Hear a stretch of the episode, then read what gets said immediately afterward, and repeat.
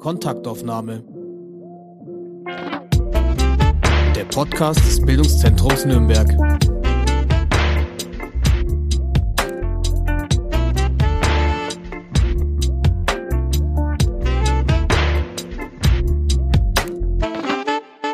Herzlich willkommen zu einer neuen Kontaktaufnahme. Heute mit und bei Professor Dr. Bernd Deininger. Mein Name ist Anne Wasmuth und nach vielen Online-Kontaktaufnahmen darf ich heute im Krankenhaus Martha Maria Nürnberg Gott sei Dank nur zu Gast sein. Selbst zu Besuch sein, das klingt es fast etwas verwegen, wenn ich sage, herzlich willkommen im BZ-Podcast, Professor Deininger. Ja, vielen Dank, dass Sie an mich gedacht haben. Ich freue mich sehr, dass ich da auch einen Beitrag dazu äh, liefern kann. Eine kurze Vorstellung. Sie sind Chefarzt in diesem Krankenhaus, Facharzt für Neurologie, Psychiatrie und psychosomatische Medizin. Als wenn das nicht schon für drei Leben reichen würde. Sie sind auch noch evangelischer Theologe. Menschen, die Pfarrerin sind oder Pfarrer, die würden sagen, das reicht für sieben Leben mindestens. Ihnen reicht das immer noch nicht. Sie sind ebenfalls Autor zahlreicher Artikel und Bücher. Darunter ist nicht nur Fachliteratur, sondern auch Texte und Bücher, die sich mit den kleinen und vor allem großen Fragen, Konflikten und Themen des Lebens auseinandersetzen. Da geht es um Schuld und Sühne, Heil und Heilung, innere Heimat, Kirche und Macht, Dialogfähigkeit, negative Gefühlen, Verstehen statt Verurteilen und vieles mehr. Viel Fragestoff für mich, Professor Deininger. Danke, dass ich bei Ihnen zu Gast sein darf und Sie unser Gast in dieser Kontaktaufnahme sind. Freue mich sehr. Sie müssen mich jetzt erst einmal terminologisch aufklären. Psychologe, Psychiater, Psychoanalytiker, Psychotherapeut. Was ist was? Ja. Was sind Sie? Also zuallererst, das ist ganz schön, dass Sie das auch fragen, weil wir da oft äh, die Fachdisziplinen miteinander verwechselt werden. Also ich bin kein Psychologe, sondern ich bin Mediziner. Da legen die Ärzte auch großen Wert drauf. Darum heißt es ja auch dann in den Ausbildungsgängen, dass wir Fachärzte für Psychiatrie und Fachärzte für psychosomatische Medizin sind. Und äh, die Psychologen haben einen völlig anderen Studiengang. Die beschäftigen sich ja erst einmal in der Psychologie mit dem gesunden Menschen. Da gibt's dann äh, psychologische Wirtschaftspsychologen und Rechtspsychologen, alles Mögliche, wohingegen die Mediziner sich äh, natürlich erstmal mit Krankheiten beschäftigen und so ist es natürlich auch, was das Fachgebiet der Psychiatrie anlangt und der psychosomatischen Medizin. Da geht es eben um kranke Menschen, die eben Störungen in, in ihrem psychischen Erleben haben. Und wenn ein Psychologe nach seinem Abschluss, Masterabschluss, dann in die klinische Psychologie hineingeht, dann muss er dann noch einmal eine große Zusatzausbildung machen, weil das eigentlich im Studium im Unterschied zur Medizin gar nicht so äh, hauptsächlich behandelt wird. Mhm. Die, das kann ich vielleicht noch dazu ergänzen, die Psychiatrie und die psychosomatische Medizin überschneiden sich in manchen Bereichen, äh, wohin äh, die Trennungen sind in der Gestalt, dass die Psychiatrie sich mit Psychosen beschäftigt, Schizophrenien, bipolaren Demenzen, Suchterkrankungen, die jetzt die psychosomatische Medizin nicht so im Blickfeld hat. Im Bereich der Depressionen, der Angstzustände, der Zwänge, da überschneiden sich die beiden Fächer. Sonst ist die psychosomatische Medizin, wie der Name sagt, Psychosomatik, die beschäftigt sich sehr stark mit Erkrankungen, die organische Erkrankungen eigentlich sind ich nehme mal das Beispiel der Darmerkrankungen oder ich nehme das Beispiel äh, des Asthmas, äh, rheumatische Erkrankungen, Bluthochdruck, koronare Herzkrankheit. Da gibt es also verschiedene organisch festgestellte Erkrankungen, die aber eine psychische Ursache meist haben. Die mhm. Stressfaktoren äh, spielen da eine große Rolle. Ähm, Beziehungsprobleme spielen eine große Rolle und natürlich dann auch die gesamte Entwicklungsgeschichte, wo sich grundsätzlich dann äh, psychische Krankheiten manifestieren in den ersten Lebensjahren der psychischen Entwicklung. Mhm. Vielleicht auch da noch, äh, noch ganz kurz, weil Sie vorhin diese Menge an Fachärzten genannt haben. Ich selber bin eigentlich Psychiater und Neurologe. Das war zu meiner Zeit, gab es das nicht anders. Also wie ich meine mein Studium und meine Ausbildung gemacht hat, gab es nur diesen, diese Möglichkeit, Psychiater oder Neurologe oder beides zu machen. Die psychosomatische Medizin ist dann erst sehr viel später dazugekommen. Den Facharzt gibt es erst seit 1992 in Deutschland. Mhm. Ich selber bin auch Gründungsmitglied der Fachgesellschaft. Wir hatten uns damals in einem Münchner Hotel zusammengefunden und den Landesverband dann auch für psychosomatische Medizin gegründet. Und dann sind die ersten Facharztprüfungen erst so ums Jahr 2000 gewesen. Insofern ist es eigentlich das jüngste Fach innerhalb des Fächerkanons der, der Facharztausbildungen mhm. in der Medizin spannend, das denkt man gar nicht. Mhm. Ähm, ich gehe mal gleich in die Vollen und beginne mit einem Vorurteil. Psychiater, die haben ja selbst einen an der Waffel. Stimmt mhm. das? Haben Sie mindestens ein Kindheitstrauma oder Neurose Sie zum Studium gebracht? Naja gut, ich habe eine, ich bin Nachkriegskind, ähm, bin unmittelbar nach dem Zweiten Weltkrieg auf die Welt gekommen und ich habe mich dann schon immer gefragt, war denn das unbedingt der Wunsch meiner Eltern unmittelbar nach dem Krieg? Die Deutschland lag in Trümmern, äh, die KZs wurden gerade geöffnet. Hat man sich denn da in dieser Notzeit um ein Kind gerissen? Mhm. Das wird wohl eine offene Frage bleiben. Meine Eltern haben da nie drüber gesprochen ob ich jetzt nun erwünscht oder nicht erwünscht war, aufgrund meiner, meines Geburtsdatums würde ich mal sagen, äh, ist mein Vater im Mai 45 aus dem Krieg zurückgekehrt und ich bin dann wohl Ende Mai, Anfang Juni gezeugt worden. Insofern kann es auch die Wiedersehensfreude äh, meiner Eltern gewesen sein. Das ist ein Punkt. Der andere, den Sie aber ansprechen, ähm, spielt sicherlich auch eine Rolle. Ich hatte eine Schwester, die 1944 äh, geboren ist und die dann aber nach einem Jahr ungefähr verstorben ist an einer Lungenentzündung, wie es immer hieß. Und ich kann mich noch gut als Kind erinnern, wie wir das Grab meiner Schwester äh, besucht haben in Erlangen. Am Zentralfriedhof spielte sich das ab. Und möglicherweise wie das dann später mir schon im Rahmen meiner Ausbildung auch dann immer bewusster wurde, ähm, hat, hat meine Mutter die Trauer über dieses verlorene Kind, es gab dann damals eben wohl keine Antibiotika und deshalb starb es, mm, möglicherweise bin ich auch auf die Welt gekommen, um sozusagen diesen, diesen Tod dieser Schwester zu kompensieren als Art Ersatz, wenn Sie so wollen. Mhm. Die andere Frage, die Sie noch gestellt haben, äh, haben die Menschen, die sich mit äh, Psychiatrie, Psychosomatik, mit all diesen Dingen beschäftigen, selber Probleme. Ich würde mal sagen, äh, in der früheren Ausbildung zum Psychiater zumindest nur unbewusst. In der analytischen Ausbildung spielt es tatsächlich eine große Rolle. Ich bin ja selber seit langen Jahren Lehranalytiker und habe über 25 Jahre ein Institut in München mitgeleitet als ärztlicher Leiter dort ähm, und hatte da natürlich auch viele Ausbildungskandidaten äh, in Erstinterviews, ob die für die Ausbildung geeignet sind. Und wenn dann jemand äh, zu mir kam und sagte, ja, ich will äh, Psychoanalytiker werden, weil mich das Fach so interessiert und ich hatte eine ganz tolle Kindheit und mit den Eltern war es wirklich wunderbar, dann habe ich den meistens wieder nach Hause geschickt und mhm. habe gesagt, ich glaube nicht, dass sie für den Beruf geeignet sind.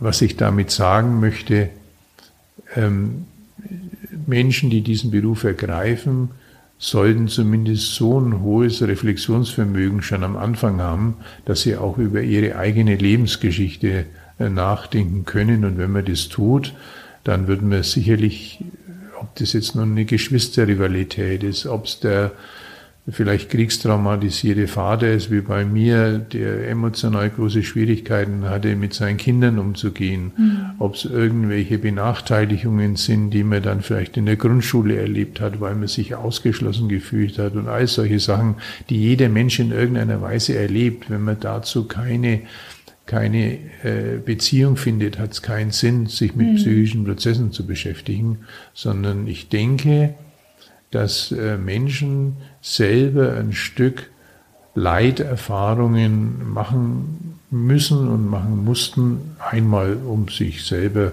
zu entwickeln. Da gehören Frustrationen, Enttäuschungen, Leiderfahrungen dazu, aber auch um sich in die psychischen Prozesse der Patienten dann später einzufühlen, ist es schon wichtig, äh, auch zu wissen, wie fühlt sich denn das an, wenn man verlassen wird? Wie fühlt sich das an, wenn man zum Außenseiter wird? Wie fühlt sich das an, wenn man der ausgeschlossene Dritte ist? Mhm. All diese Dinge, äh, in die kann man sich, denke ich, nur dann auch ein Stück besser einfühlen, wenn man auch solche Erfahrungen selber gemacht hat. Sie beantworten eine Frage, die ich später erst stellen wollte, aber dann stelle ich sie jetzt. Wie ist das im Studium? Wird einem dann so eine gewisse professionelle Empathie beigebracht oder muss man die im Prinzip, so wie Sie sagen, eigentlich schon mitbringen? Also ich kann es jetzt ja nur vom Medizinstudium sagen, ähm, dürfte aber in der Psychologie ähnlich sein. Im Medizinstudium lernt man sowas leider nicht, mhm. sondern da wird auch keine große Wert darauf gelegt, wie nun die Persönlichkeit des äh, Medizinstudenten oder späteren Arztes ist, was ich sehr bedauere. Ich fände es in vielen, vielen Bereichen wichtiger, als die Abiturnote zu schauen, was haben die Menschen für einen Umgang mit den anderen, wie ist denn die soziale Kompetenz, wie ist denn das Menschenbild, was die in sich tragen. Mhm. Das halte ich für bedeutend wichtiger.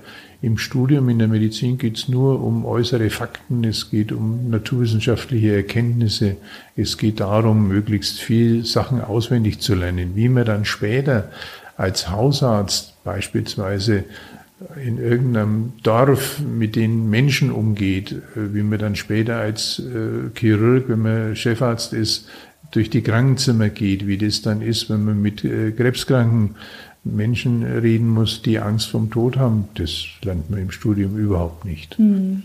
Und äh, später dann in den Facharztausbildungen spielt es aus meiner Sicht auch nur eine geringe Rolle. Und aus dem Grund begrüße ich das immer sehr, wenn gerade in der Organmedizin Kollegen dann sagen, sie möchten sich in der Psychosomatik weiterbilden. Es gibt da ein Grundkurs, so nennt sich der auch psychosomatische Grundversorgung, den ich jetzt hier für Nordbayern leite auch und der immer ausgebucht ist. Zweimal im Jahr machen wir das, wo Organmediziner sich eine psychosomatische Kompetenz erwerben können. Und äh, das sind dann aber schon auch innerhalb ihrer Fächer Hautärzte, Internisten, Gynäkologen, HNO-Ärzte, äh, Orthopäden, immer die Paar, die dann halt wirklich auch über sich nachdenken, über ihr Tun nachdenken und mhm. auch sehen, naja, alleine die organmedizinische Behandlung jetzt mit, äh, was weiß ich, äh, Antiphlogistika bei Kreuzschmerzen das ist es jetzt doch nicht, weil wenn ich jetzt mit jemandem länger in Kontakt bin und die Frau immer wieder kommt, dass ihr Rücken so weh tut und es hilft nichts, dann ist es schon mal sinnvoll zu fragen, was hat die denn für Belastungen zu Hause, alleinerziehend, Kinder im Homeschooling, äh, Partnerschaften zerbrochen, sonst was. Und dann dämmert es auch manchmal dem Organmediziner, dass die Schmerzen nicht nur sozusagen äh, mit Medikamenten zu behandeln sind, sondern dass man da auch noch was anderes machen müsste. Mhm. Im Prinzip spricht sich da für mich schon aus, dass Sie alles andere als ein eindimensionaler Mensch sind. Und Sie haben ja nicht nur Psychologie, sondern auch Theologie studiert. Konnten Sie sich nicht entscheiden oder ähm, sind diese beiden Disziplinen für Sie einfach genau aus diesem Grund, den Sie auch beschrieben haben, nicht zu trennen? Ähm, ich stamme an sich aus einem Elternhaus, was sehr kirchenfern ist. Meine Mutter war so ein Sonntagschrist, wenn man so schön nennt. Die ging halt Ostern und Weihnachten in die Kirche. Aber dass ich jetzt nun äh, kirchlich sozialisiert gewesen wäre, das war nicht der Fall. Mein Vater hat, solange ich mich zurückerinnern kann, eigentlich bis zu seinem Tod nie eine Kirche betreten. Selbst bei meiner Hochzeit ist er außen stehen geblieben. Ähm, er hatte wohl große Ressentiments. Äh, Im Einzelnen hat er da auch nie größer drüber gesprochen. Ich weiß nur, dass die äh, Groß, seine Eltern, also meine Großeltern väterlicherseits, ähm, große Schwierigkeiten hatten, weil die beiden Familien sich wegen dieser Hochzeit ähm, die Oma war äh, katholisch, der Großvater mhm. evangelisch, wohl so zerstritten hatten, dass das für meinen Vater damals, wo er als Kind ganz schwierig war, dass sich mhm. diese beiden äh, Familien seiner Eltern wegen dieser konfessionellen Geschichte so zerstritten hatten. Also ich bin nicht, um das zusammenzufassen, äh, kirchlich sozialisiert, habe aber schon als äh, Kind, kann mich da noch gut erinnern, auch in meiner analytischen Ausbildung ist mir das nochmal sehr stark ins Bewusstsein gerückt, da war ich vielleicht so fünf, sechs, ähm, eine enge Beziehung dann zu dieser Jesusgestalt entwickelt, ähm, meine Mutter hat mich dann öfters, äh, hat dann immer erzählt, dann als ich schon längst erwachsen war, wenn sie von mir als Kind berichtet hat, ja, der Bernd hat immer gesagt, Jesus ist ein Freund. Also da kann ich mich noch gut erinnern. Ich bin dann selber, vielleicht so ab meinem zehnten Lebensjahr in die evangelische Jugend gegangen, habe dann auch in Erlangen Basketball beim CVM Erlangen gespielt eine Zeit, war da gut sozialisiert und dann, sagen wir, in, in der Oberstufe vom Gymnasium bin ich da eher wieder etwas abgerückt und habe mich eigentlich äh, zwischen der Medizin, die ich dann schon, sagen wir, ab der 11., 12. Klasse machen wollte, wo ich dann wusste, da gab es schon zu meiner Zeit, ist der Numerus Clausus gerade eingeführt worden. Da musste ich jetzt da noch ein wenig hinsetzen, damit die Noten passen. Ich konnte mich eigentlich zwischen der Mathematik und der Medizin nicht äh, mhm. entscheiden und habe dann auch in den ersten Semestern äh, Medizin und Mathematik parallel studiert. Und erst äh, nach meinem Physikum, ähm, damals war das im fünften Semester, habe ich dann die Mathematik sein lassen und da irgendwie, ich kann es Ihnen gar nicht so genau sagen, ist dann mein, nach dieser Physikumsprüfung jedenfalls in den Ferien, die ich dann hatte, habe ich dann das Gefühl gehabt, mit der Mathematik, das, da kommst du nicht weiter, das erklärt deine Grundfragen nicht, jetzt mhm. magst du die Theologie. Und dann habe ich äh, mich an der Theologischen Fakultät, im sechsten Semester war es dann Medizin eingeschrieben und habe das dann fünf Semester parallel gemacht, bis zu meinem Staatsexamen eben habe dann Griechisch und Hebräisch noch äh, gelernt, weil ich in der Schule nur Latein hatte. Und da ist eigentlich, sagen wir, dieses Grundinteresse, äh, biblische Texte noch einmal wissenschaftlicher zu verstehen. Wo sind die Quellen? Wo kommt es her? Welche Mythologien stecken da dahinter? Das hat mich tatsächlich dann ganz, ganz stark interessiert und äh, dann ursprünglich wollte ich das halt nur so parallel machen aus Interesse. Und als ich dann mein Staatsexamen hatte und promoviert war, habe ich dann doch mich entschlossen, äh, die Theologie noch weiterzumachen, um da einen Abschluss äh, dann zu erwerben und habe dann in München äh, meinen theologischen Abschluss gemacht und dann noch, allerdings ohne Abschluss, dann Philosophie an der Jesuitenhochschule studiert ähm, weil mich das dann wirklich fasziniert hat. Diese Grundfragen, warum etwas ist und vielmehr nichts, ist so eine berühmte Frage, die Platon da stellt. Ähm, wie entsteht Leben? Was hat es mit dem Bewusstsein auf sich? Äh, wie hat sich, wie haben sich gesellschaftliche Entwicklungen dargestellt? Ähm, warum hat sich sowas wie Religion überhaupt im menschlichen Leben gehalten? Warum braucht man ähm, ein Gottesgedanken? Also all solche Dinge, das waren eigentlich Fragen, die mich schon, sagen wir mal, dann spätestens nach meinem Abitur immer sehr interessiert haben. Und mhm. je mehr ich dann mich mit der Medizin beschäftigt habe und je mehr ich dann auch mit Krankheit, Leid, Enttäuschungen konfrontiert war, mit Ängsten vorm Tod konfrontiert war, ähm, mit Fragen, die viele Menschen ja dann haben, warum passiert gerade mir das? Mhm. Ich war in meiner Ausbildung, in, in, in meiner Ausbildung habe ich in München gemacht, im Klinikum Großhadern zum Beispiel, da haben wir sehr viele Verkehrsunfälle. Ich war erst auf der Neurochirurgie wo dann Eltern vor mir standen, wo dann äh, vielleicht ein Motorradunfall war oder ein Kind vom Fahrrad gefallen ist mit einer Hirnblutung und ist dann starb. Also wie ich mit diesen Dingen äh, immer mehr dann befasst war, ist mein Interesse an der Geisteswissenschaft immer stärker geworden. Mhm. Jetzt müssen wir noch gerade eine biografische Lücke schließen. Sie haben von München gesprochen.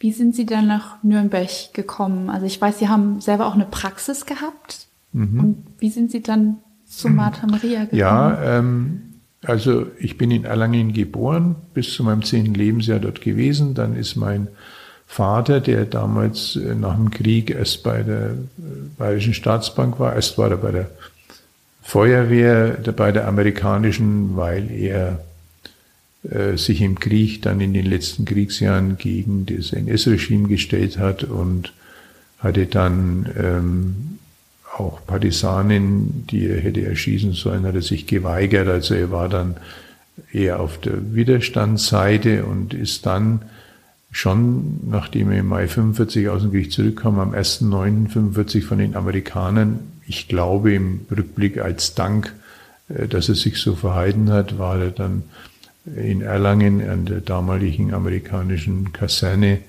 äh, Feuerwehrhauptmann und war da, glaube ich, sieben Jahre und ist dann eben über die Bayerische Staatsbank zur, in die Verwaltung gegangen. Wir sind dann umgezogen in die Nähe von Roth auf so ein kleines Dorf. Und dann ist mein Vater äh, gewechselt dann wiederum zu einer Prüfstelle für, also Bundesrechnungshof, Bayerische, Bayerischen äh, Rechnungshof und ist dann eben, hat seinen Dienstsitz dann in München gehabt, sodass mhm. meine Eltern dann in München äh, gelebt haben und das war dann, nachdem ich in Erlangen mein Medizinstudium ähm, begonnen hatte, weil ich da einen Studienplatz kriegte und äh, mein Theologiestudium begonnen habe, bin ich dann, nachdem ich in den Semesterferien und halt oft bei meinen Eltern in München war, halt dann nach München gegangen. Dann hatte ich auch einen sehr, sehr guten Freund, der in der Parallelklasse äh, in meinem Gymnasium war, mit dem ich mich dann sehr stark angefreundet hatte, der auch, äh, der dann Theologe geworden ist, mit dem ich, das ist eigentlich mein ältester Freund, mit dem ich immer noch mhm. ganz, ganz eng verbunden bin. Der war dann eben auch in München und wir haben uns vorher schon im äh, Studentenwohnheim wieder getroffen und der hat mir dann auch beim, beim Griechisch geholfen und ähm, ja, es hat sich dann halt so ergeben. Und dann habe ich in München halt meine Facharztausbildung äh, gemacht, die ganzen Jahre, bin dann Oberarzt geworden, bin dann zwei Jahre in Württemberg noch gewesen, in äh, Tübingen. Und dann äh, bin ich wieder nach Franken zurückgekehrt, weil ich da eine Stelle als stellvertretender Direktor eines Bezirkskrankenhauses hatte. Da hat es dann große Probleme gegeben. Ich war damals schon ein sehr, sagen wir mal, äh, jemand, der halt sehr stark sich für die Psychotherapie auch in der Psychiatrie eingesetzt hat. Die Psychosomatik, sagte ich ja vorhin schon, gab es da noch nicht. Das spielte mhm. sich so 1984, 83, 84 ab. Und ich konnte meine Ideen ähm, in, der, in der Psychiatrie weniger mit Medikamenten zu arbeiten, stärker die Lebensgeschichten auch von Schizophrenen im Blick zu nehmen, stärker auch die Familien im Blick zu nehmen, konnte ich mich da ganz schlecht behaupten, gerade hier dann auch in Mittelfranken nicht. Die waren da aus meiner Sicht noch sehr viel mehr konservativ zurückgeblieben, als das in anderen Bundesländern war. Ich war ja auch ein 68er Student und hatte dann diese ganzen Bewegungen auch äh, der Antipsychiatrie dann mitgemacht während meiner Facharztausbildung. Dann gab es dann die Entwicklung der systemischen Therapien. Man hat sehr viel mehr darauf geschaut, was denn äh, in Familiensystemen sich alles entwickeln kann an Erkrankungen. Ähm, das hat aber bei uns hier gerade in Bayern wenig interessiert. Also da blieb es wirklich sehr stark auf, das, auf die medikamentöse Behandlung beschränkt. Ich bin da jedenfalls dann gescheitert, hat es dann auch nochmal einen größeren Skandal gegeben. Ähm, mit, mit, mit Auseinandersetzungen dann auch. Das war dann ganz schlecht.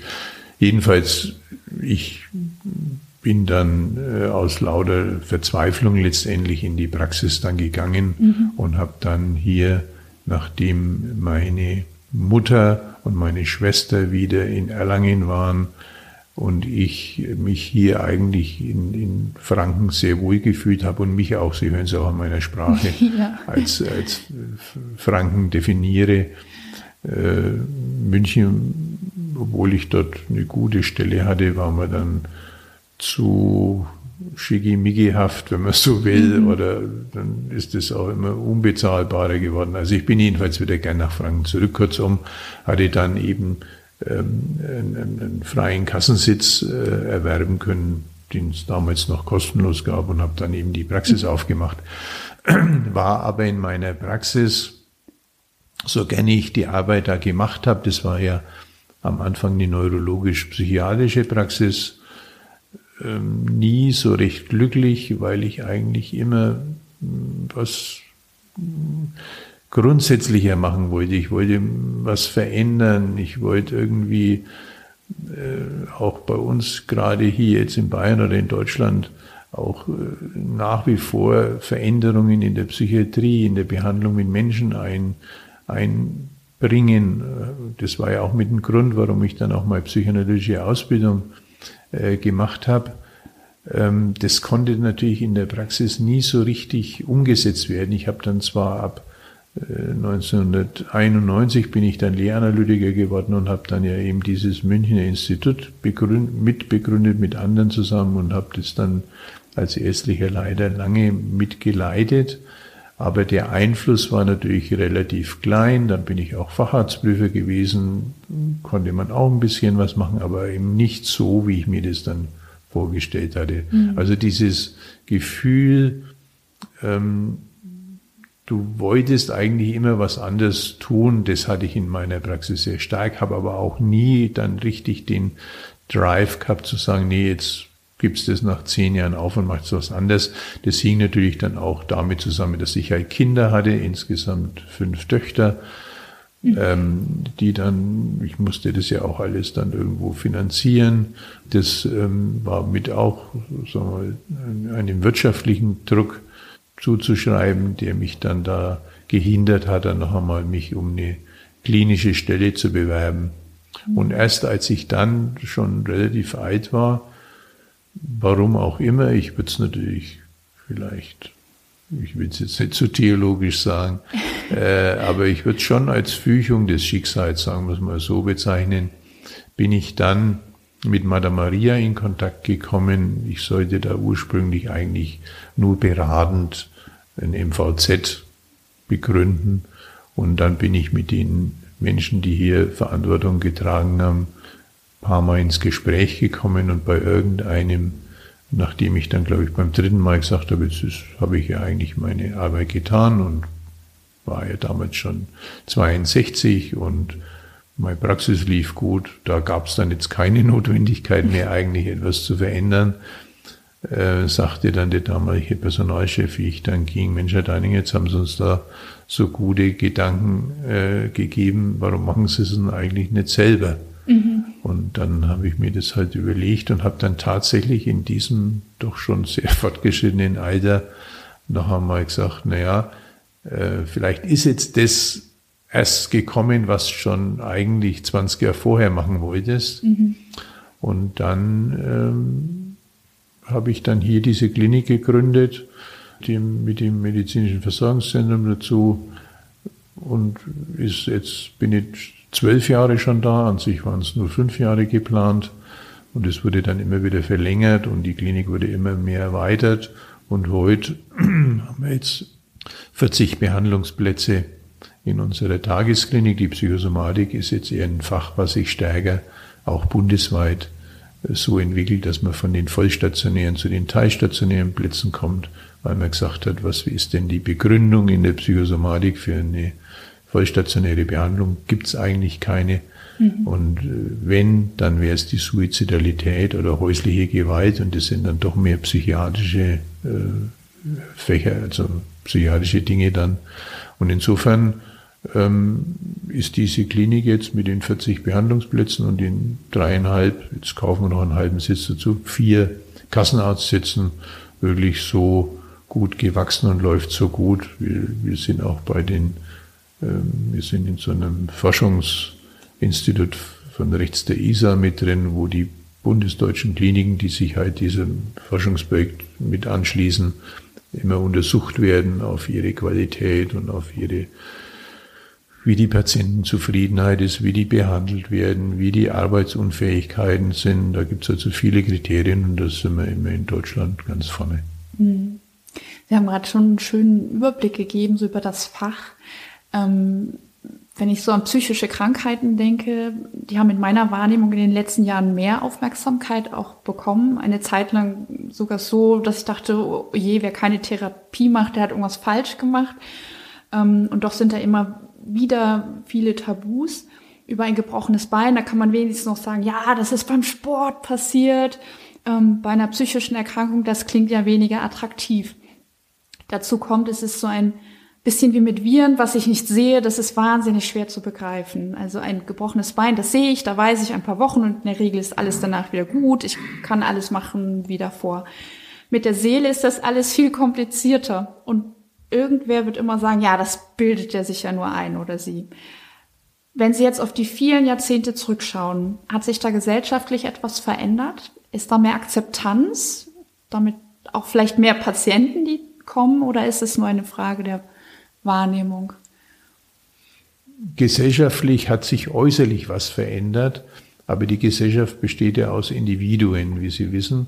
Und individuell hat sich aus meiner Sicht nicht viel verändert. Äh, das liegt zum einen daran, dass Menschen sich selber ja beurteilen und selber äh, einen, einen hohen Anspruch an sich haben. Und wir sind tatsächlich schon so sozialisiert, dass man psychisch nichts haben darf. Das ist in vielen Entwicklungsgeschichten kann man das sehen. Ähm, wenn der Einzelne selber stärker dazu stehen könnte, dass psychische Erkrankungen ähnlich zu werten sind wie körperliche, wäre es anders. Das ist aber nicht so.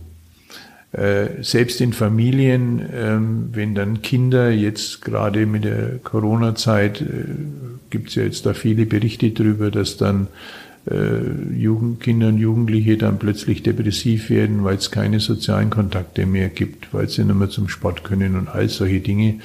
Äh, das ist ganz schwer auch für Eltern zu sagen, meine zwölfjährige Tochter hat jetzt Angstanfälle oder mein 14-jähriger Sohn ist depressiv. Es ist viel leichter, wie Sie es ja schon gesagt haben, zu sagen, der hat sich das Bein gebrochen.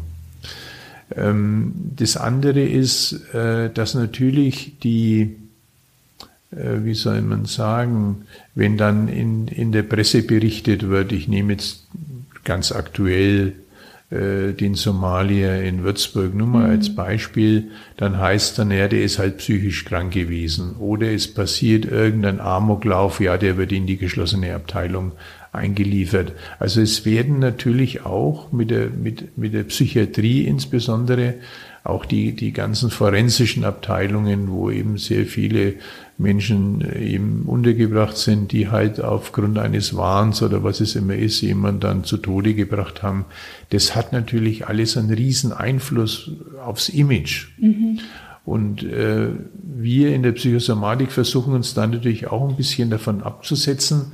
Es ist aber ganz schwierig, weil Sie haben es ja gerade vorhin auch selber bemerkt, dass zwischen Psychologie, Psychiatrie und Psychosomatik schon, wie Sie jetzt ja als Anführungszeichen Person, die sich damit beschäftigt hat, Schwierigkeiten hat, das zu differenzieren. Schon allein zu sagen, das sind zwei ganz unterschiedliche Studien erst einmal. Mhm.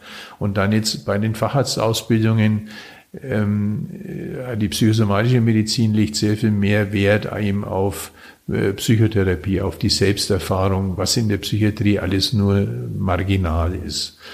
Ähm, das ist natürlich im Bewusstsein der Bevölkerung auch nur sehr grenzwertig vorhanden. Mhm. Wenn ich jetzt unser Klientel zum Beispiel nehme, wir haben etwa zwischen zwei Drittel und drei Viertel unserer Patienten sind akademisch ausgebildet. Also das sind in der Regel bildungsmäßig gut ausgebildete Menschen, die auch das entsprechende Reflexionsvermögen haben, sonst könnten wir sie gar nicht hier behandeln, weil wir eine der wenigen tiefen psychoanalytischen Kliniken sind, die es überhaupt gibt in Bayern. Ähm, und da ist es jetzt schon so, dass in dieser gesellschaftlichen Schicht der, sagen wir mal, Ingenieure von Siemens, der Lehrer, der Anwälte, also viele Freiberufler haben hier, der BWL-Leute, da habe ich so den Eindruck, ähm, wird mittlerweile das schon gesehen, dass Depressionen, Ängste, Zwänge, Körperkrankheiten, eine Krebserkrankung, die dann eine psychische Reaktion zur Folge hat, jeden passieren kann, dass es Trennungen gibt, dass es äh, äh, Krisen gibt, äh, dass es sowas wie mit das neue Wort Burnout hat, gibt dieses Ausgebranntsein. Mhm.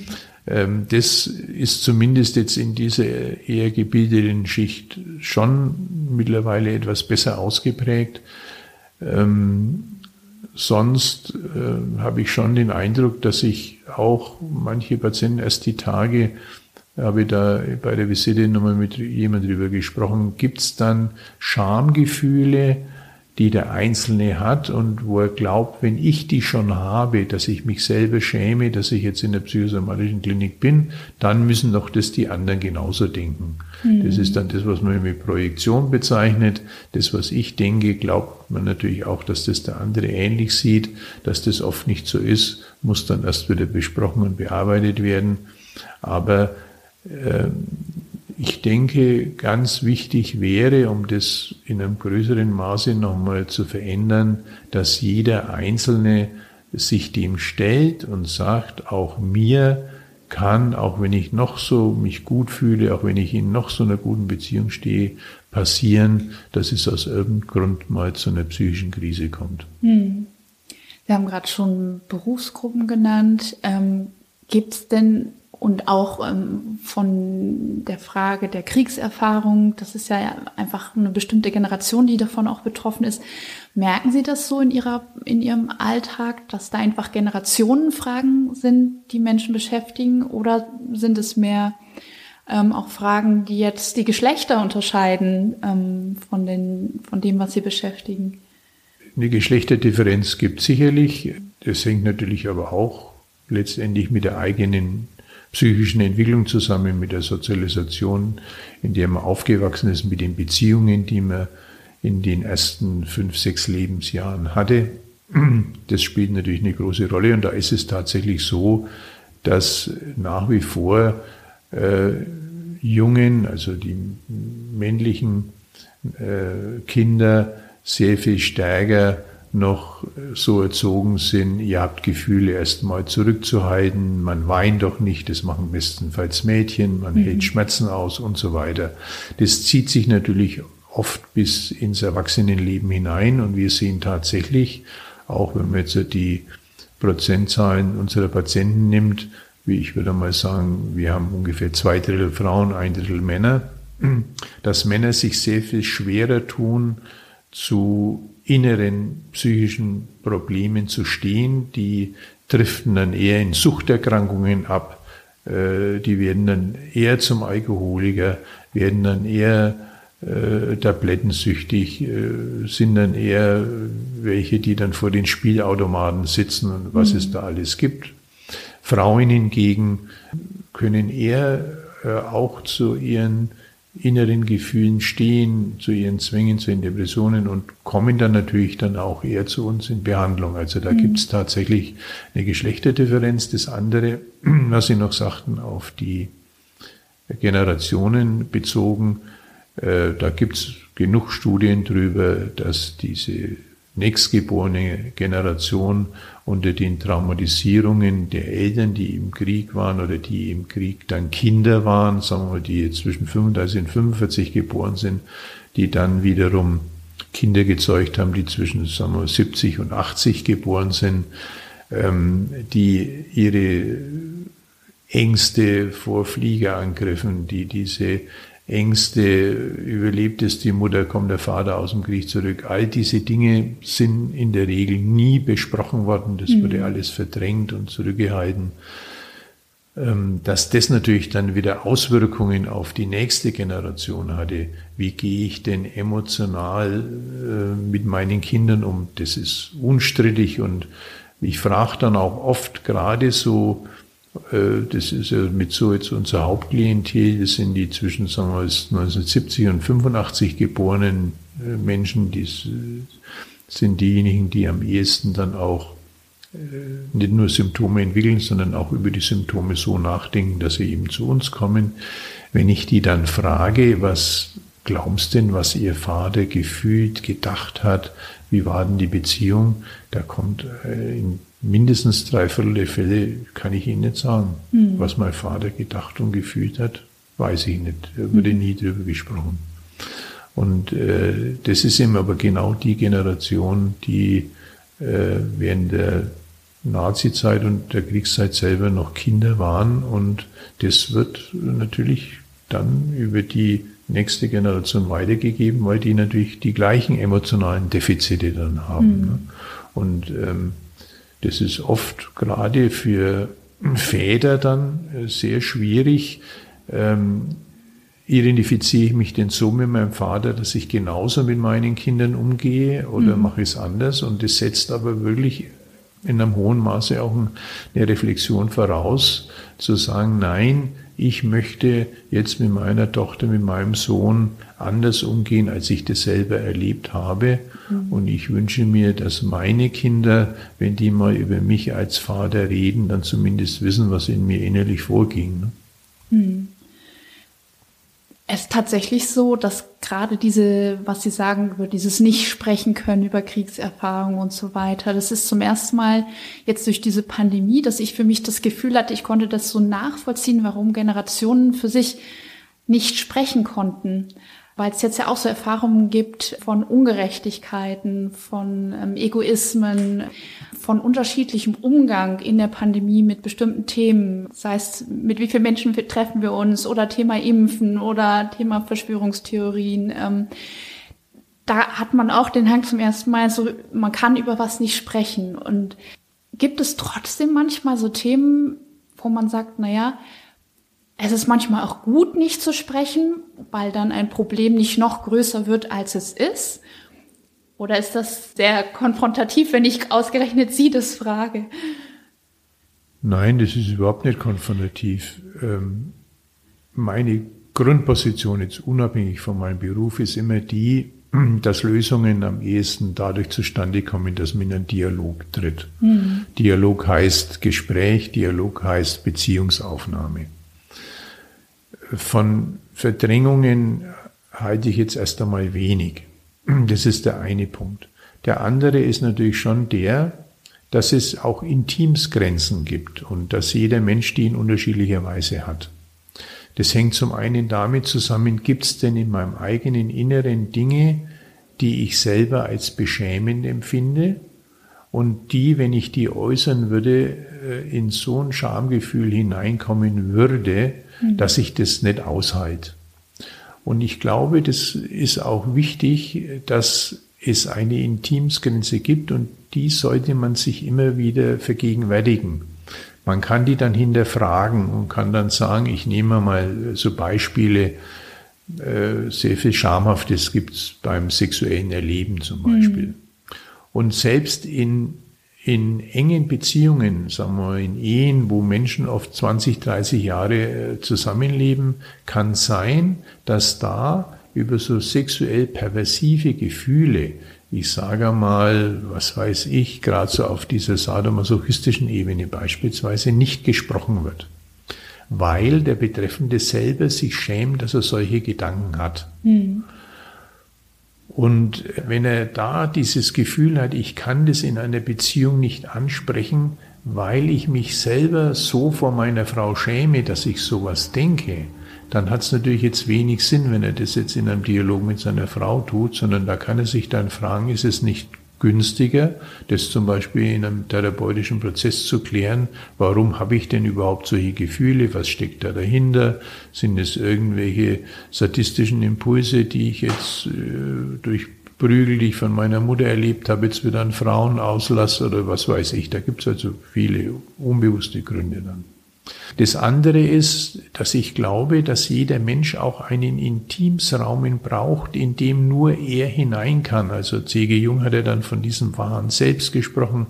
Ich selber würde es jetzt vielleicht als Theologe äh, so sagen, dass es so in unserem Innersten eine so ein, vielleicht so wie so ein kleines Kämmerchen gibt, in dem niemand Zutritt hat, außer ich selber Mhm. Als Theologe würde ich vielleicht noch sagen, Gott hat da noch einen Zutritt und das wäre so die einzige, möglicherweise auch projektive Größe, wo ich dann sagen würde, ähm, dem kann ich dann alles sagen. Das ist vielleicht auch, ich habe es mir kürzlich erst nochmal so gedacht, ein Sinn von Beichte, dass man da zu irgendeinem wildfremden Menschen geht, wo man weiß, den werde ich nie mehr sehen, der hockt in irgendeinem Beichtstuhl und da gehe ich jetzt irgendwie hin und sage dem, ich habe Steuern hinterzogen, ich habe mal jemand äh, mit Absicht, was weiß ich, äh, in, durch die Prüfung fallen lassen, ich bin mal fremd gegangen oder was das auch immer ist dass das tatsächlich dann eine entlastende Wirkung hat und dass das aber oft nur möglich ist, wenn man das jemand sagen kann, wo man weiß, zu dem gibt es keinerlei Kontakte sonst, der wird für immer und ewig aus meinem Blickfeld mhm. verloren sein. Das hat was unheimlich Lösendes und Entlastendes. Und vielleicht ist die Gottesgestalt an der Stelle auch so eine Projektionsfläche, wo man ihnen sagen kann, in diesem inneren Kern, wo ich so ängstlich bin, dass mein Bild, was ich vor mir selber habe und mein Bild, was ich vielleicht auch bei anderen Menschen auslöse, äh, dass das zerstört werden könnte, wenn ich das sage, wo ich mich so drüber schäme. Das äh, kann durchaus möglich sein, dass man das für sich behält, aber zum Beispiel bei so einem anonymen Beichten, das ist für mich ein großer Punkt, dass die Beichte sowas, so ein Vorläufer auch von psychotherapeutischen Prozessen ist, wenn Sie so wollen, oder vielleicht in so einem individuellen Gottesbewusstsein, das dann auch dann in Dialogform zu besprechen ist, das halte ich für ganz wichtig, sinnvoll und für jeden Menschen auch, sagen wir mal, fast schon notwendig, dass er diesen innersten Raum hat, der nur für ihn zuständig ist. Hm. Und wo Sie auch als Therapeut nicht eindringen. Wo ich als Therapeut schon gar nicht eindringen würde. Der Therapeut hoffe ich, dass er auch nirgends eintritt, sondern wo der Therapeut bestenfalls dann an Zugang hätte, wenn ihm der Patient es gestattet. Hm. Wie zentral ist bei Ihren Therapiegesprächen die Schuldfrage? Also die Schuld, die ich jemandem anderen an meiner Krankheit gebe, auch vielleicht die ich mir selbst gebe. Ja, es gibt, äh, da muss man nochmal differenzieren zwischen der Realschuld und einem Schuldgefühl. Mhm. Die Realschuld, ähm, die kann natürlich im Laufe so eines psychischen Prozesses, wo es ja erst einmal um Verdrängungen, um Verleugnungen, um Reaktionsbildungen, um Projektionen, um Idealisierungen äh, geht, das sind psychische Abwehrmechanismen, die das Ich äh, hat, um überhaupt existieren zu können. Zumindest ist es die psychoanalytische Theoriebildung so. Ähm, da wird man dann natürlich zu Vorgängen kommen, wo es Realschuld gibt, zum Beispiel wenn es eben sexuellen Missbrauch gibt als Kind, wenn es Gewalterfahrungen, wenn es Vernachlässigungen, all diese Dinge gibt, dann mhm. wird man davon schon reden müssen, dass da äh, an diesem Kind ganz real Dinge passiert sind, die schuldhaft sind. Und dann gibt's aber natürlich noch das große Feld des Schuldgefühls, also wo dann Kinder, weil sie eben zum Beispiel von der Mutter in dieser Entwicklungsphase, da gibt's so eine Entwicklungsphase, so um das zweite, zweieinhalbte Lebensjahr herum, die, die nennt man Autonomieabhängigkeit. Das sind Konflikte, die in jeder psychischen Entwicklung eine Rolle spielen, gibt es insgesamt sieben und ein ganz wichtiger ist eben dieser Autonomie-Abhängigkeitskonflikt, wo das Kind zwischen den Bestrebungen, autonome Entscheidungen zu treffen, einerseits, aber um das Wissen, ich bin auch noch von meinen Eltern abhängig, andererseits hin und her pendelt. Und wenn jetzt zum Beispiel so ein Kind, zweieinhalb Jahre, Autonomiebestrebungen hat, das ist zum Beispiel in so einem Wetter wie heute, nehmen wir das mal an, 30 Grad wird erwartet, früh zur Mutter sagt, wenn sie in den Kindergarten soll, du Mama, ich ziehe heute meinen äh, Skianorak an und meine Winterstiefel. Dann sagt die Mutter, naja, also heute kriegt's 30 Grad, ähm, das wird wohl nichts sein, ist doch besser, du ziehst da kurze Hose und Sandalen an. Und dann gibt's da dann einen Dialog. Die Mutter wird vielleicht hektisch, weil sie ins Büro muss und äh, die, die, kleine Sandra, oder wie es immer heißt, die schmeißt sich dann am Boden ein, ich will meinen Vierner anziehen und so weiter. Und die Mutter steht dann vor diesem Dilemma, äh, auf der einen Seite ist es wichtig, dass das Kind auch mal selber autonom etwas entscheidet. Auf der anderen Seite weiß sie aber, dass das unsinnig ist bei so einem Wetter wie heute. Dann kann man eine Realitätsprüfung machen. Dann geht man mit der kleinen Sandra vor die Tür oder am Balkon und sagt, schau mal hin, das Wetter ist so. Sagt die kleine Sandra aber immer noch, nein, ich will meinen Skianorak anziehen.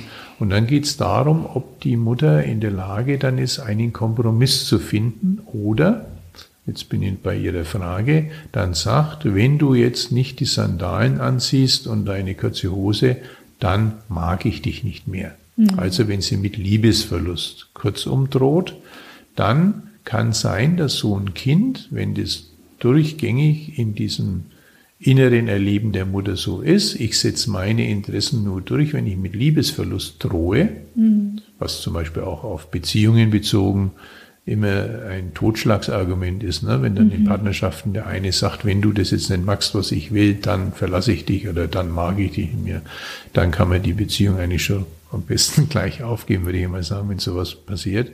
Also jedenfalls nochmal auf das Kind zurück. Wenn dann so ein Kind in dieser Atmosphäre aufwächst, wenn ich eigene Autonomiebestrebungen leben will, muss ich das mit Liebesverlust bezahlen, dann wird es auch später als erwachsene Sandra mhm. das Gefühl haben, wenn irgendetwas ist, wo sie den Eindruck hat, das liegt jetzt daran, dass ich ein Interesse vertreten habe, bin ich schuld, weil ich ja dieses Interesse vertreten habe. Und dann stellt sich da ein Schuldgefühl ein, was dann sozusagen der oberste Ablauf erst einmal ist, um dann eine Depression zu entwickeln. Der depressive mhm. Mensch ist eben der, der eben keine Autonomiebestrebungen leben durfte, sich immer anpassen musste, weil er immer Angst eben vor diesem Liebesverlust hatte. Dann wird natürlich das Schuldgefühl da eine große Rolle spielen bei all den Menschen, die halt äh, diesen Konflikt nicht bewältigen konnten. Mhm. Dann gibt es noch einen zweiten Konflikt, Kontrolle und Erwerfung heißt der, eine Entwicklungsschritt dann später, so ab dem dreieinhalb, vierten Lebensjahr, da spielt auch eine Schuld eine große Rolle. Da geht es dann um die Entwicklung von Moral, um die Entwicklung des, was Freud noch mit dem Begriff des Über-Ichs bezeichnet hat. Da meint man heute eher, ähm, wie gehe ich in gesellschaftlichen Zusammenhängen um, wie bin ich im Kindergarten sozialisiert, äh, was ist Recht, was ist Unrecht, ne? Mhm. dass man dann schon am dreieinhalbjährigen, wenn der jetzt mit seiner Schaufel dem kleinen Kevin eine auf, auf den Kopf haut, dann sagt, dass das dem wehtut und dass das eben äh, nicht gut ist, wenn er sowas macht, was der Zweijährige noch nicht versteht. Mhm, Vom Dreieinhalbjährigen muss man das aber schon erwarten. Da entwickeln sich auch oft Schuldthemen, ähm, die aber dann wiederum etwas mit der eigenen inneren Position zu tun haben, wie man mit Recht, Unrecht, Moral, all solchen Dingen umgeht. Da kommen wir eigentlich auch nur sehr bedingt raus, weil wir ja nach Sören Kierkegaard existenziell immer schuldig werden, allein dadurch, dass es uns gibt. Und das ist dann auch oft immer so eine Frage, äh, wie man ins Dasein geworfen ist. Ne? Ob dann auch ein Mensch zum Beispiel sagen kann, ich habe ein Recht, dass ich überhaupt hier lebe. Ne? Mhm. Bei Zwillingsgeburten gibt es das manchmal, dass dann ein Zwilling verstorben ist und der andere, der überlebt hat, dann wahnsinnige Schuldgefühle hat, warum hat er überlebt und der andere nicht. Mhm. Das sind aber so Grund, grundexistenzielle Fragen, weil schon allein dadurch, dass Sie jetzt hier sitzen und vielleicht einen befriedigenden Job haben, haben es schon anderen wieder den Job genommen, die sich mhm. vielleicht da auch dafür interessiert hätten. Und mit diesem Gefühl, ich bin jetzt da und darf auch da sein, müssen sie auch zurechtkommen, auch wenn sie dann denken, da gibt es jetzt doch noch vier andere, die hätten das auch gern getan und hätten es vielleicht mhm. noch nötiger gehabt, weil die alleinerziehend sind oder was weiß ich, ähm, kann dann auch ein Schuldgefühl zustande bringen, aber da kommen wir nicht raus. Mhm. Da, glaube ich, ist es auch wichtig, dazu zu stehen, an dem Platz, an dem ich jetzt gestellt bin, habe ich auch ein Recht zu sein. Mhm. Das führt mich eigentlich direkt zur nächsten Frage. Wenn ich wenn ich mich vorstelle, dass jemand wirklich eine manifeste Depression hat, also wirklich, wirklich schwer krank ist und er befindet sich aber auf dem Weg raus.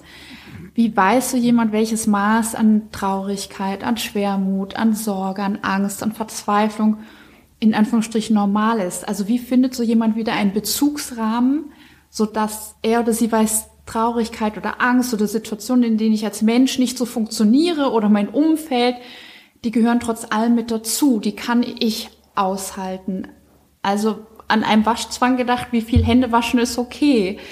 Ähm, oder ist dann meine grundsätzliche Vorstellung falsch und lassen sich klare Linien bei diesen Krankheiten ziehen, wann Sie als Diagnostiker sagen, Richtung behandlungsbedürftig oder gesund? Da gibt es sicherlich keine klaren Linien, sondern das ist natürlich auch eine individuelle Betrachtung von Welt grundsätzlich. Mhm. Wenn Sie heute aufwachsen, sagen wir mal in Kenia oder in Tansania, dann werden Sie, was die Hygiene anlangt, ganz andere Grundvoraussetzungen haben, als wenn Sie hier in, in Westeuropa oder in Mitteleuropa aufwachsen. Ich kann mich noch sehr gut erinnern, wir hatten mal eine äh, Reinigungsfrau aus Indien, genauer gesagt aus Pakistan. Die war dann ein paar Mal bei uns und die kam dann in unsere relativ scheinbar für pakistanische Verhältnisse saubere Wohnung und wusste dann tatsächlich nicht, was sie da machen soll. Und erst als dann meine Frau erklärt hat, naja, schauen Sie mal da am Schrank, da ist Staub drauf oder da müsste mal gesaugt werden oder sonst was, hat es der gedämmert, dass es bei uns ganz andere Vorstellungen von Sauberkeit, Ordnung und so weiter gibt. Mhm.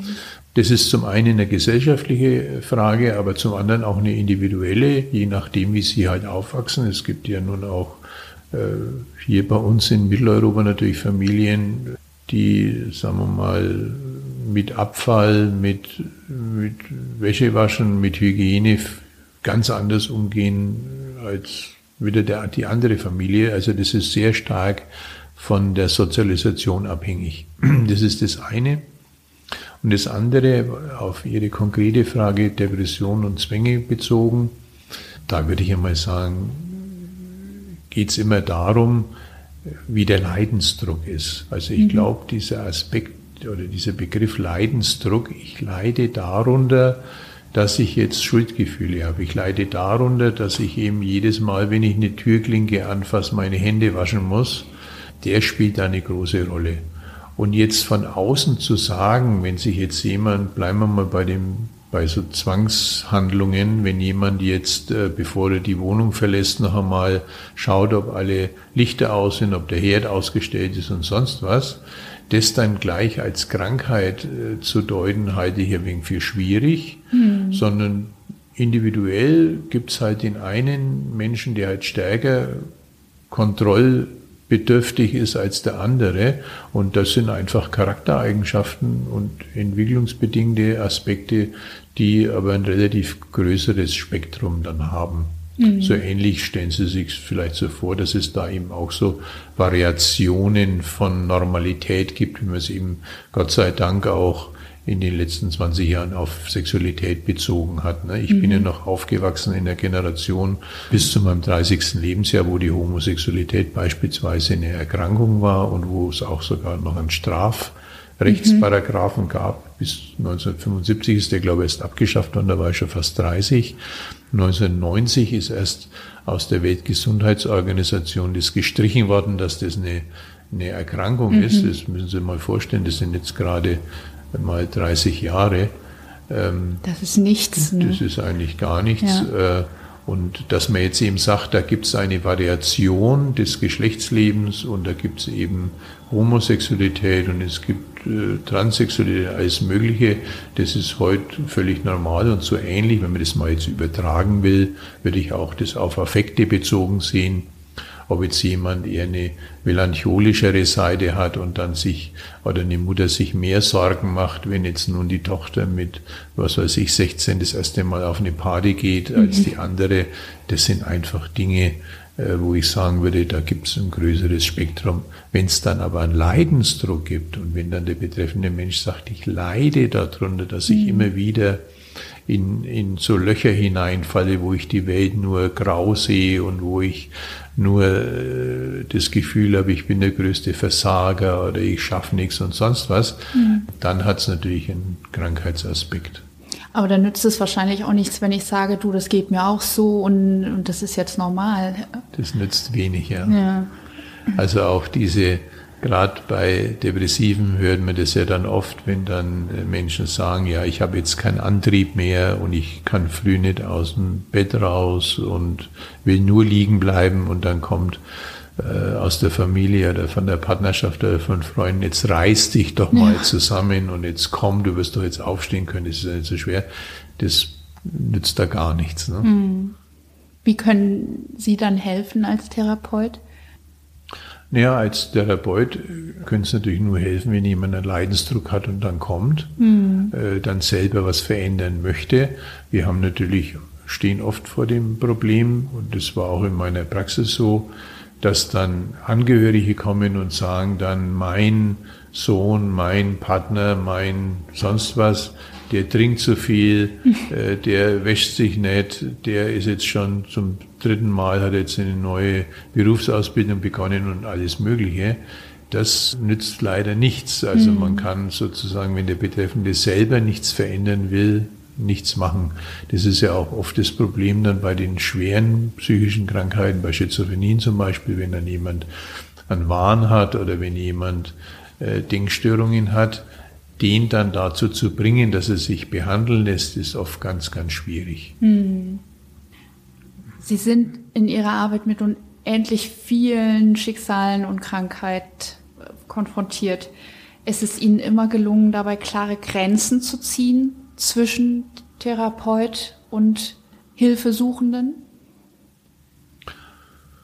Also wenn Sie Grenzen meinen, wo es dann darum geht, sagen wir mal, was werden so eine, äh, sagen wir mal, auf eine, wenn es um eine Liebesübertragung geht, was in analytischen Prozessen oft der Fall ist, wenn es erotische Gefühle gibt, wenn, wenn dann äh, weibliche Patienten sich dann in den Therapeuten verlieben, da bin ich sehr froh und ja, zufrieden auch, dass es da mir immer wieder gelungen ist, über Supervisionen dann wenn ich selber dann auch ein erotisches Gefühl mal jemand gegenüber hatte, das dann zu bearbeiten und zu besprechen und herauszufinden, woran das lag.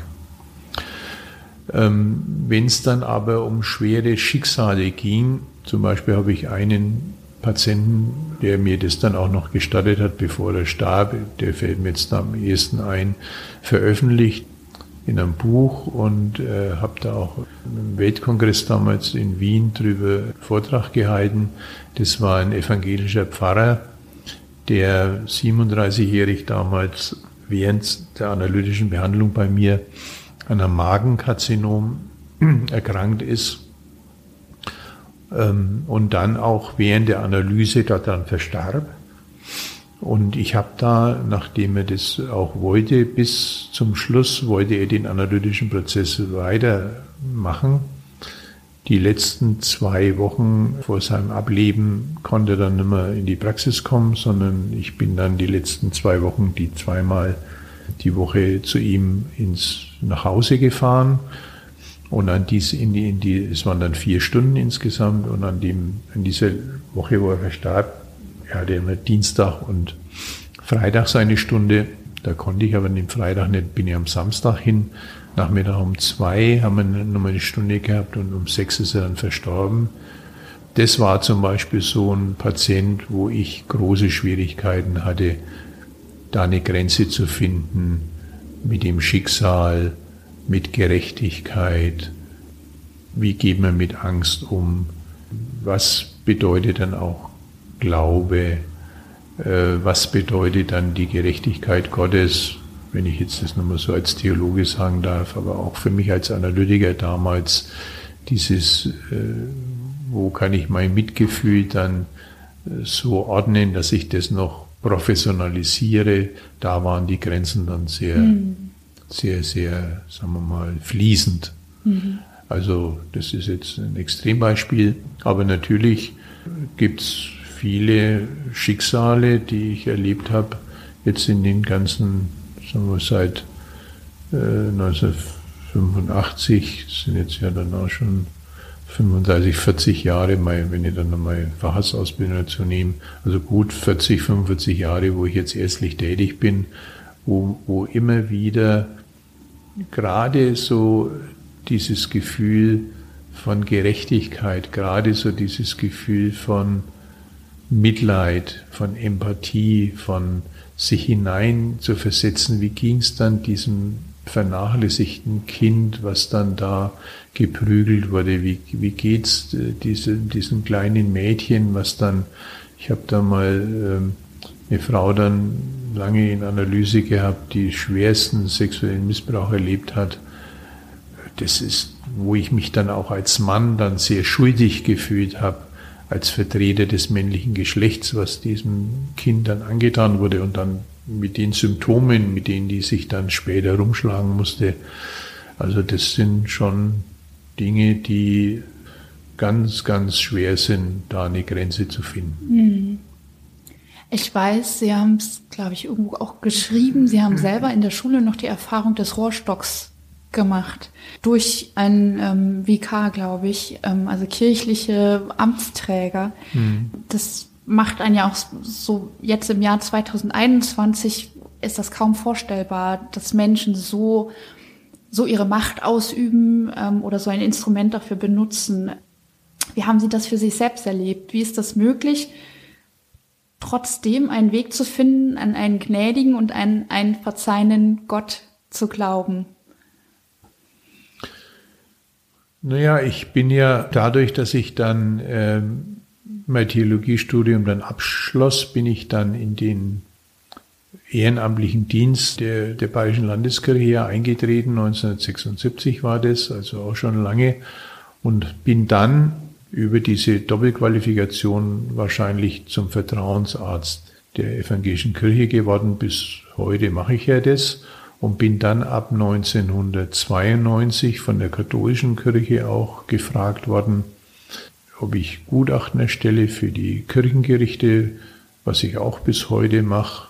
Offizialatsgerichte heißen die und bin 1992 auch äh, als Supervisor in, die, in das Rekollektiehaus in der Abtei Münster-Schwarzach berufen worden. Da kenne ich ja den Pater Anselm Grün auch her.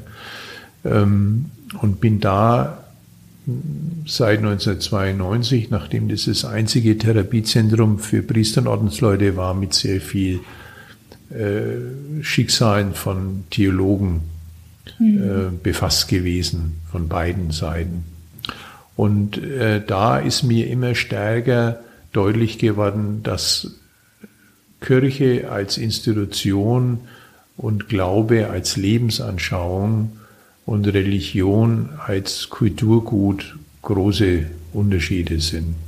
Und äh, mir ist es Gott sei Dank immer mehr dann gelungen, zwischen den Repräsentanten der Kirche mhm. äh, den Amtsträgern, den Menschen, die sich als gläubig bezeichnen äh, und dem, was Religion äh, bedeutet, zu differenzieren. Mhm. Und diese Enttäuschungen, dass jetzt nun äh, Menschen, die sich als gläubig bezeichnen oder die gar Amtsträger sind, nun schwere neurotische Störungen haben, äh, Zwänge haben und Sadisten sind und was alles gibt, das hat mich jetzt in meiner persönlichen Glaubenserfahrung nicht mehr dann belastet. Mhm. Sondern da muss ich halt zur Kenntnis nehmen, so wie es eben sehr viele Richter gibt, äh, die Sadisten sind, wo kein Mensch sich überlegt, äh, wie man, ob man Richter nun wird, weil man die entsprechende Persönlichkeitsstruktur hat, sondern da wird man halt Richter, weil man ein gutes Staatsexamen hat. Mhm. Und ob ein Gynäkologe einen Frauenhass hat, interessiert auch keinen Menschen. Mhm. Und ob ein Kinderarzt pädophil ist, interessiert auch niemanden. Und ob irgendwelche Pädagogen Sadisten sind, interessiert auch niemanden. Das Entscheidende ist, dass sie halt ihre Examiner haben, aber es gibt aus meiner Sicht kaum Berufsgruppen, wo gefragt wird, wer, was haben die denn für, für eine psychische Ausstaffierung mhm. sozusagen. Sind die denn für das, was die dann tun sollen, zum Beispiel für Kindererziehung, für ärztliche Behandlung, äh, für Rechtsprechung geeignet? Das mhm. interessiert doch bei uns in Deutschland niemanden. Mhm. Sie haben ja ein Buch geschrieben, wie die Kirche ihre Macht missbraucht. Haben Sie da Reaktionen von offizieller Seite bekommen? Ja, klar. Mhm.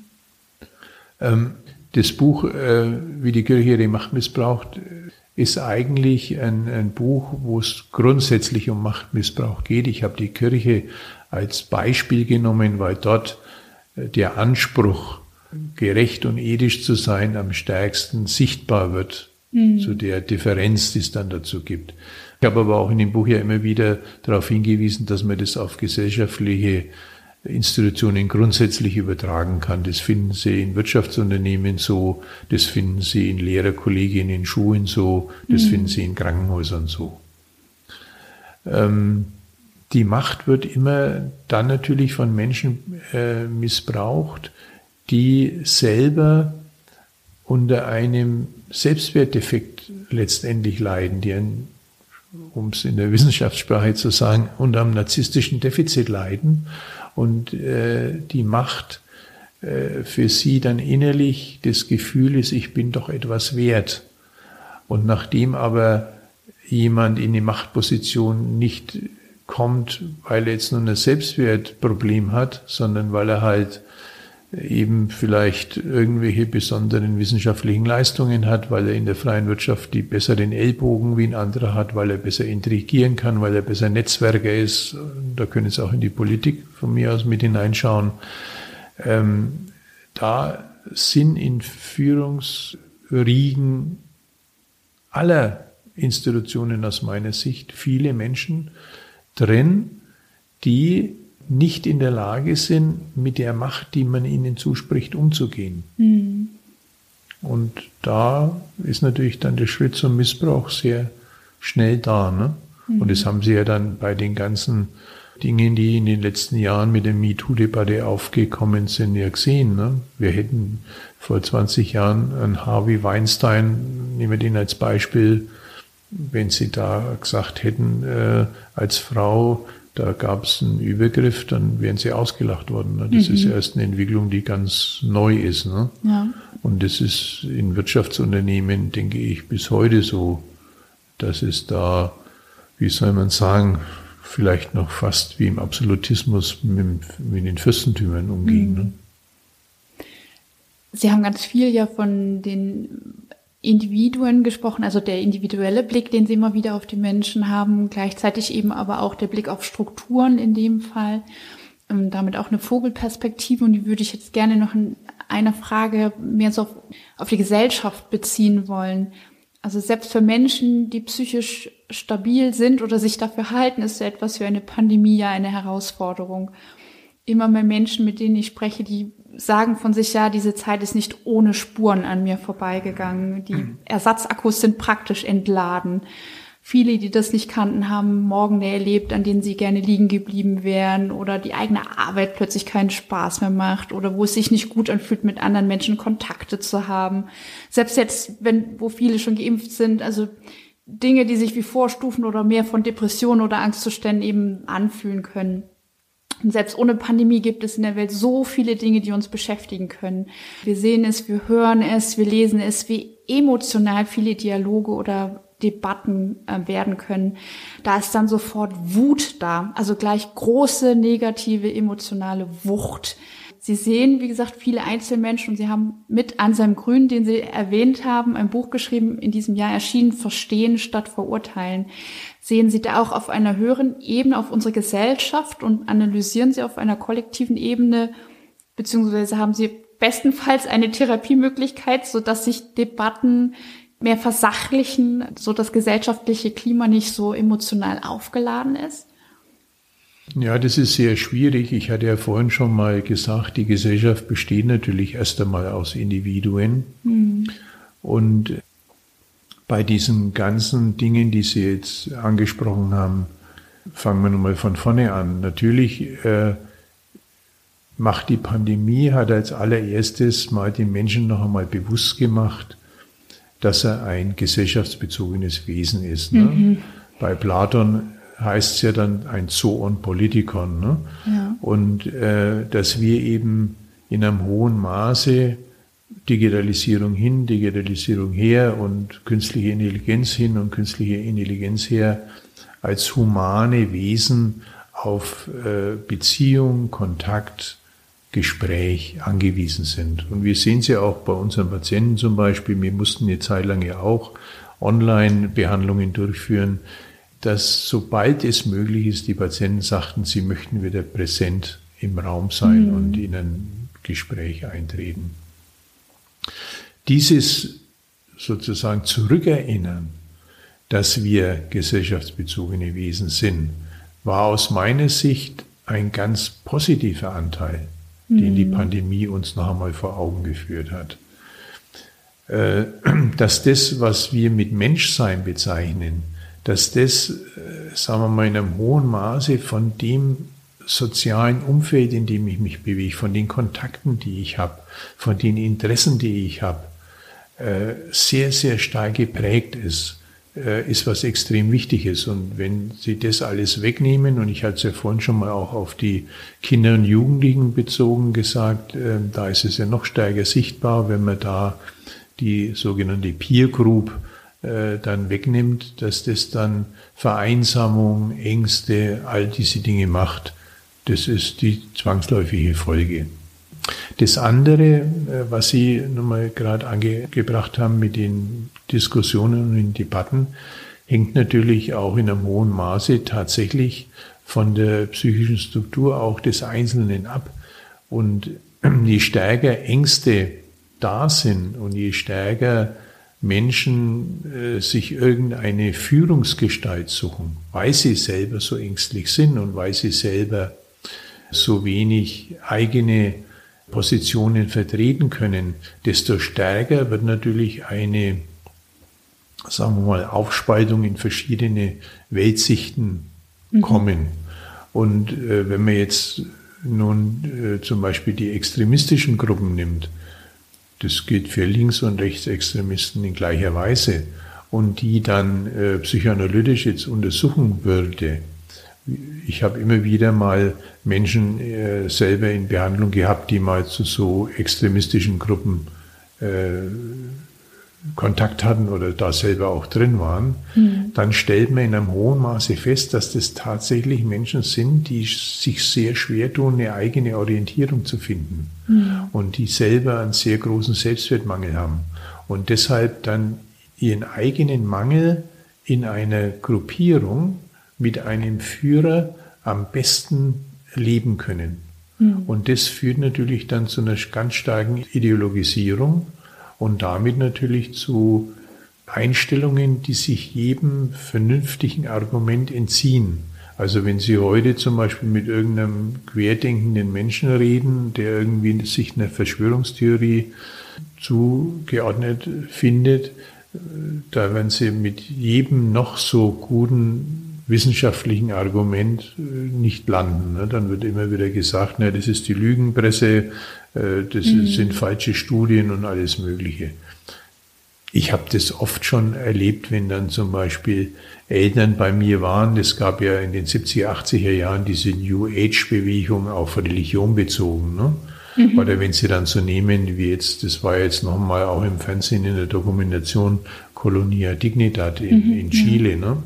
Wenn da Menschen gekommen sind und oder gesagt haben, ja, meine, äh, mein, meine Tochter, mein Sohn sind jetzt in einer Sektenbewegung, die jetzt religiös sie gebrennt wird, Scientology, nehmen wir mal als Beispiel, da war mit vernünftigen Argumenten nichts zu machen. Mhm. Genauso wenig wie jetzt heute bei diesen äh, etwas abstrusen Positionen eben der Querdenker. Mhm. Ich glaube, wir müssen eben davon ausgehen, dass sich dort immer wieder Menschen finden, die halt selber eine starke psychische Beeinträchtigung im Sinne ihrer eigenen Ich-Entwicklung, im Sinne ihres eigenen Selbstwertgefühls haben.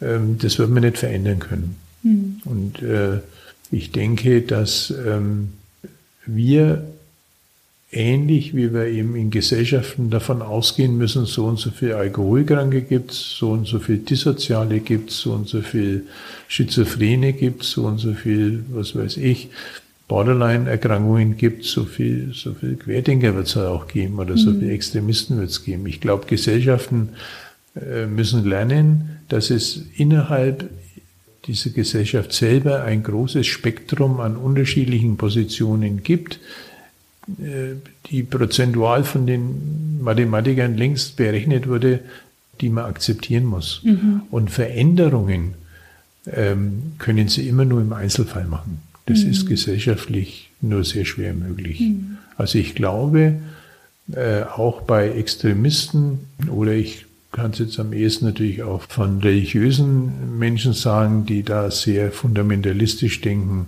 oder gedacht haben, das ist nur im Einzelfall möglich. Mhm. Also nur im Einzelnen, im Dialog und mit sehr viel Zeit und sehr viel Geduld kann man dann so schrittweise was verändern, wenn man dann klargelegt hat, woher denn diese fundamentalistischen Theorien kommen. Ob die jetzt religiös oder politisch sind, ist jetzt völlig egal. Ähm, ob dann der Betreffende dann da in der Lage ist, mal drüber nachzudenken, wo er das her hat, äh, was das für ein Motiv ist, was da dahinter steckt, mit, mit welchem Wunsch äh, er vielleicht in einer Gruppe sein möchte, weil er sich sonst immer ausgeschlossen gefühlt hat. Also das sind viele solche Fragen und die lassen sich individuell ganz gut lösen. Mhm. Das ist so ein, eine schöne Perspektive zum Schluss, die einem selber hilft, ähm, in solchen Situationen oder in solchen Debatten, die man liest oder hört, vielleicht auch einen gelasseneren Blick zu entwickeln. Herr Deininger, wer gut zugehört hat im Podcast, hat ein bisschen gerechnet und fragt sich jetzt, oder ich frage Sie jetzt, werden Sie je in Rente gehen? Ähm, ja, also mein Vertrag läuft jetzt Ende 22 aus. Da bin ich dann 76 und werde dann sechs Wochen später 77. Ich werde dann natürlich nicht äh, auf, nach meinem Kaffee trinken, mit dem Dackel spazieren gehen und auf mein Mittagessen warten. Ich werde auch nicht äh, mit Enkelkindern am Boden rumgraben und Lego legen oder in einem Kleingarten meine Dachrinne hinnageln. Ich werde natürlich weiter die Dinge tun, die mich halt interessieren und beschäftigen. Ich werde mich mit Grundfragen, äh, mit Grundfragen auseinandersetzen. Ich schreibe zum Beispiel jetzt gerade ein neues Buch äh, über die Unsterblichkeit einerseits, wie man das betrachten kann aus psychoanalytischer Sicht und habe mich jetzt ganz aktuell eben mit der Frage äh, beschäftigt, warum es überhaupt etwas wie Leben gibt und mhm. wie kann ich mir das vorstellen. Also mit solchen Dingen werde ich mich weiter beschäftigen. Ich werde mich natürlich auch mit der Seele des Menschen weiter beschäftigen, weil mich mhm. das äh, fasziniert und ich bin sehr dankbar, dass ich auch diesen Beruf ergreifen durfte. Ähm, also insofern werde ich dann gucken müssen, ob ich so vielleicht ein paar Tage, drei, halbtags zumindest noch ein paar Stunden mache und noch ein paar Gutachten mache und äh, vielleicht auch noch Weiterbildung mache. Das werde ich auf jeden Fall. Und ich habe tatsächlich auch äh, Vorbilder. Also das eine kürzlich äh, Hans Mayer, der mal früher Kultusminister war, der jetzt seinen 90. Geburtstag gefeiert hat, las mhm. ich in der Züricher, ich habe die Züricher Zeitung abonniert, äh, war eine schöne Spalte drin, dass der also immer noch jeden Samstag Orgel spielt. Äh, ein großes Vorbild ist äh, Jürgen Habermas, der letztes Jahr 90 wurde und noch dieses fantastische Werk jetzt geschrieben hat und auch eine Philosophie in zwei Bänden, ganz toll. Dann war ich selber mit einem Philosophen enger äh, bekannt, mit dem Hans-Georg Gadamer, der 1900 geboren ist, 2002 starb und mit 98 war ich mit ihm zusammen in Tutzing einen freien Vortrag über die Auswirkungen der griechischen Philosophie auf die Moderne gehalten hat und bis zum Schluss äh, fit war. Und dann noch jüngst jetzt äh, Helmut Schmidt, der mit 96 noch die mhm. Zeit herausgab und ich mache ab und zu mal was für die Zeit. Und da hatte mich dann die Journalistin gefragt, was ich als Dank für den letzten Artikel will. Den hatte ich jetzt vor Ostern war das. Und dann wusste ich da halt nichts Besonderes. Dann hat sie ihm vorgeschlagen, sie würde mir mal eine Stunde von ihrer Zeit mit Helmut Schmidt erzählen, weil sie mit ihm sehr eng mhm. zusammengearbeitet hat und das hat es dann auch gemacht. Und das, da habe ich mir dann auch nochmal so gedacht, Mensch, ähm, bis zum Schluss ähm, aktiv sein, immer auch einen Plan haben, immer auch noch etwas wollen, immer auch noch äh, Ideen zu entwickeln, das werde ich hoffentlich nicht aufgeben. Ja. Also ich sehe ein ganz strahlendes Gesicht, ähm, was auf die nächsten Jahre, nächsten Jahrzehnte blickt. Professor Deininger, vielen, vielen Dank Sie haben so viele Termine, die Therapieplätze sind, sind so lange Wartelisten und Sie haben sich Zeit für dieses Gespräch genommen. Ich sage einfach nur ein ganz, ganz großes Dankeschön. Ich bedanke mich ganz herzlich bei Ihnen für den netten Dialog, den wir miteinander geführt haben. Danke.